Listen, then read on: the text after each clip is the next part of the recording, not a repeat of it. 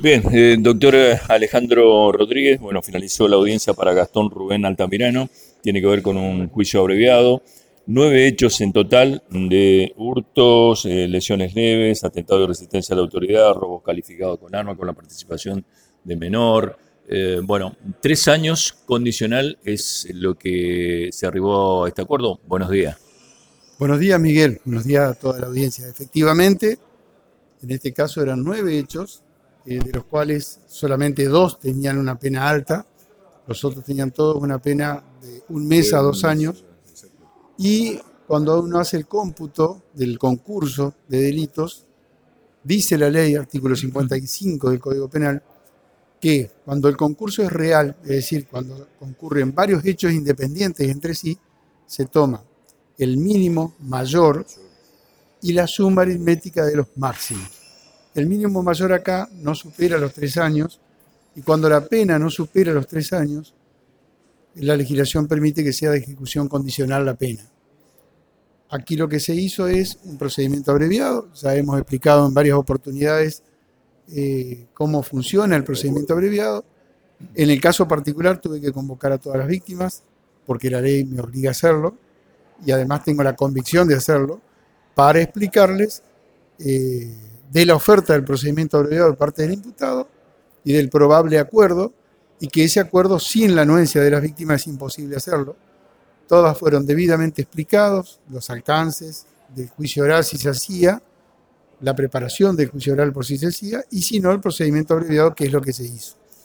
Todos estuvieron de acuerdo, inclusive reservaron su derecho a reclamar en sede civil por los daños, y además reservaron su derecho a estar presente o no en, el, en, la sala de audiencia en el día de la fecha.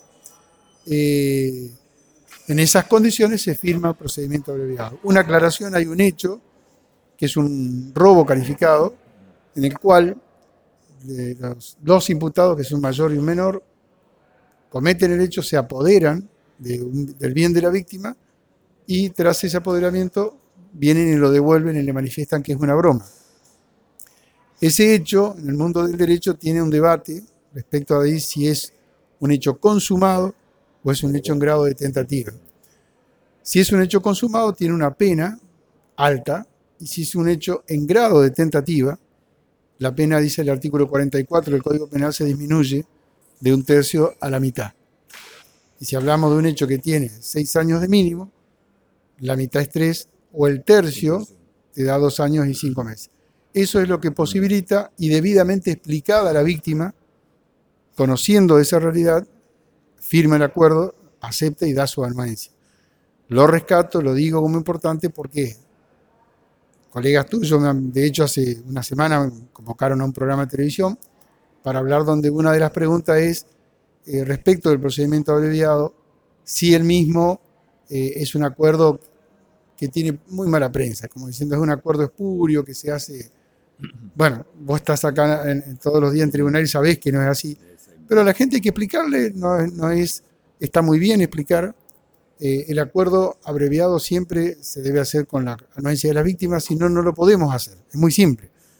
Y hay que explicarle a las víctimas, todos los fiscales nos tomamos el trabajo de explicarle. Mire, yo siempre lo explico casi como en términos futboleros. Tenemos un plan A que implica el juicio oral y un plan B que son salidas alternativas la legislación prevé estas salidas alternativas. En un juicio se puede obtener condena o se puede absolver. En un abreviado se obtiene condena disminuida porque la ley permite que el imputado se disminuya la pena. Y si no, otras salidas alternativas. En este caso en particular, como en otros tantos, lo que se hizo fue el procedimiento abreviado. Eh, ya es lo que acaba de hacerse ahora. Doctor, le agradezco. Muy bien, 10. Muy bien. Hasta luego. La palabra del fiscal, el doctor Alejandro Rodríguez.